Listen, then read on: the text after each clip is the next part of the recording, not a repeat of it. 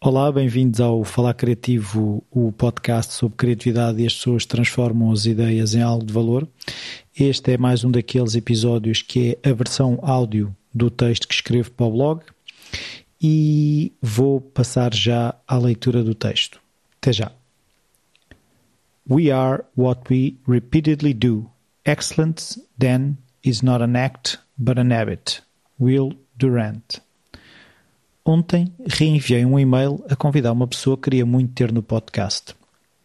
A pessoa em questão tinha dito que sim, sugeriu uma data, no mesmo dia respondi, nunca obtive resposta. Como estas coisas acontecem, cinco meses depois enviei novo e-mail a perguntar se ainda havia disponibilidade. Tive uma resposta automática a dizer que a pessoa estava de férias. Tudo normal. Passados 10 minutos de reenviar o e-mail ontem, obtive uma resposta extremamente seca, referindo que eu haveria ignorado o e-mail por 5 meses, enviado um novo e-mail como se nada fosse, e a informar-me que já não haveria interesse e disponibilidade para ser entrevistada. Caiu-me tudo. O sangue veio a uma velocidade assustadora para a minha cabeça. Senti a cara quase a explodir. Senti-me pequenino, como se me tivessem deixado com 5 anos num mega centro comercial e me tivessem deixado lá, com todas as pessoas a apontarem-me o dedo e a dizerem-me: Foste rejeitado. Aquilo que me assustou na minha reação foi a sensação de fragilidade de que um simples e-mail, ainda por cima um mal entendido, despoltou em mim. A pessoa que o escreveu reagiu sabendo apenas parte da história, se não recebeu a tal resposta que ao parece não ter chegado ao destino. Eu fiz tudo o que poderia ter feito. Em momento algum tive má intenção. No entanto, reagi como se tivesse feito algo de profundamente errado. Reagimos assim porquê? Porque fomos condicionados pelas reações das pessoas à nossa volta, a fazê-los sentir-se bem, a ter resposta certa na ponta da língua, a nunca falhar e a nunca considerar imprevistos e mal-entendidos. Todos assumimos que se estou mal, alguém me fez sentir assim e eu, é obrigação dos outros fazerem-me sentir melhor. Nada disso. A escola espera que saibamos as respostas certas. Os nossos pais e amigos assumem que é parte do contrato de partilha de espaço transformar o dia dessas pessoas em algo melhor. Porém, ninguém nos vai conseguir fazer felizes se nós não formos capazes de aceitar a responsabilidade de cada um pela sua própria felicidade.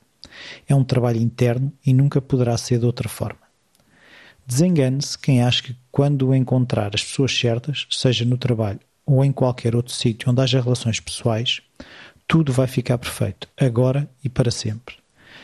Já referi a importância de nos rodearmos de pessoas que nos apoiam, mas que também nos questionam e desafiam.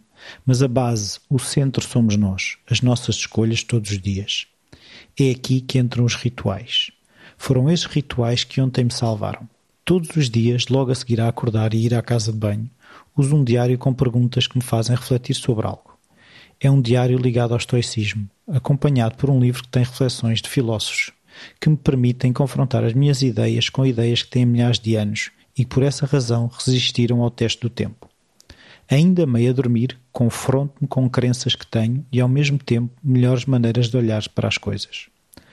Por essa razão, ontem, após a avalanche de emoção que um simples e-mail provocou, lembrei-me da minha frase preferida do imperador Marco Aurélio. Escolhe não te sentires atingido e não te sentirás atingido. Se não te sentes atingido, é porque não o foste. Ao entrar em ação uma racionalização e, sobretudo, uma nova perspectiva, um novo olhar sobre o assunto, foi possível travar a avalanche. Talvez não travar, mas ter a capacidade de olhar em redor e encontrar um abrigo temporário onde pude recuperar forças e olhar para a situação apenas como um mal-entendido, em que ninguém poderia ter feito nada de diferente e aceitar o lado caótico da vida. Não controlamos quase nada, apesar de acharmos que sim. Os rituais são uma forma eficaz de ir arranjando umas boias, uns abrigos temporários que reforçam as nossas capacidades para lidar com o que inevitavelmente irá acontecer. Nunca é se, é sempre quando. Se não tens rituais, fica sabendo que tens o ritual de ser levado por tudo o que acontece à tua volta, mas sem qualquer tipo de influência da tua parte. És uma bola de pinball a bater de situação em situação. Vais-te perdendo nos acontecimentos, absorvendo todo o caos que te rodeia constantemente. Afastas-te do teu centro, o local da tua força. Todos os grandes líderes e todos os grandes criativos têm rituais, nem que seja o ritual de todos os dias se sentarem a escrever, o ritual de todos os dias ir para o ateliê pintar, o ritual de todos os dias pensar no fim do dia o que funcionou e o que não funcionou na sua performance, o ritual de todos os dias ou todas as semanas reunir com tal grupo de pessoas que os apoiam e os desafiam. Não sei se já ouviste muitas das entrevistas do podcast, deste podcast, do Falar Criativo, mas de cento e muitas entrevistas talvez consigas encontrar um ou dois em que os rituais serão menos claros, mas todos têm. É impossível construir algo a não ser peça por peça. Não há nada, mesmo nada, que apareça sem causas e condições para que surja.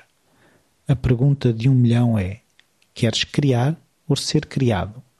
Queres olhar para a tua vida e a perceberes que tu nunca falaste, que foi sempre a voz de outros que saiu da tua boca? Os rituais são os pilares, a estrutura base, o porto seguro onde remendas o casco do barco depois de navegares em águas revoltas. São o farol que te ajuda a não perderes a noção de quem és, onde estás e para onde queres ir. Não tenhas problemas numa fase inicial copiar rituais de outros. Experimenta, testa mas considera sempre rituais que te criam uma estrutura sobre a qual operas, seja chegar sempre à mesma hora ao teu local de criação, seja ler todos os dias em momentos escolhidos por ti, seja um momento em que questionas as tuas percepções, um ritual em que aprecias o que de bom te acontece, reconhecer a ajuda de alguém na tua vida, seja também o ritual de praticar desporto, o ritual de meditar, o que quer que sejas que sintas que te aproxima de ti, daquilo que queres ser e fazer. Fica à espera dos teus rituais e quando pensares sobre eles, pensa naqueles que melhor te servem. Aposta nesses e partilha-os com os que sabes também precisar desse porto de abrigo. Se algum dia vou entrevistar a tal pessoa, não sei. Se acontecer, sei que não vou levar a carga do que aconteceu, porque nunca cheguei a ser atingido. E este foi o texto desta semana. Se gostam, partilhem com os vossos amigos, com o mundo da internet ajuda sempre a chegar a mais pessoas, se acham que, que vale a pena.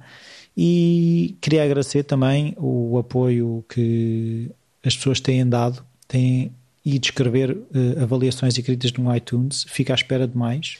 Ajuda sempre o podcast a ser mais visível. Por isso, muito obrigado e cria o vosso ritual. Até para a semana.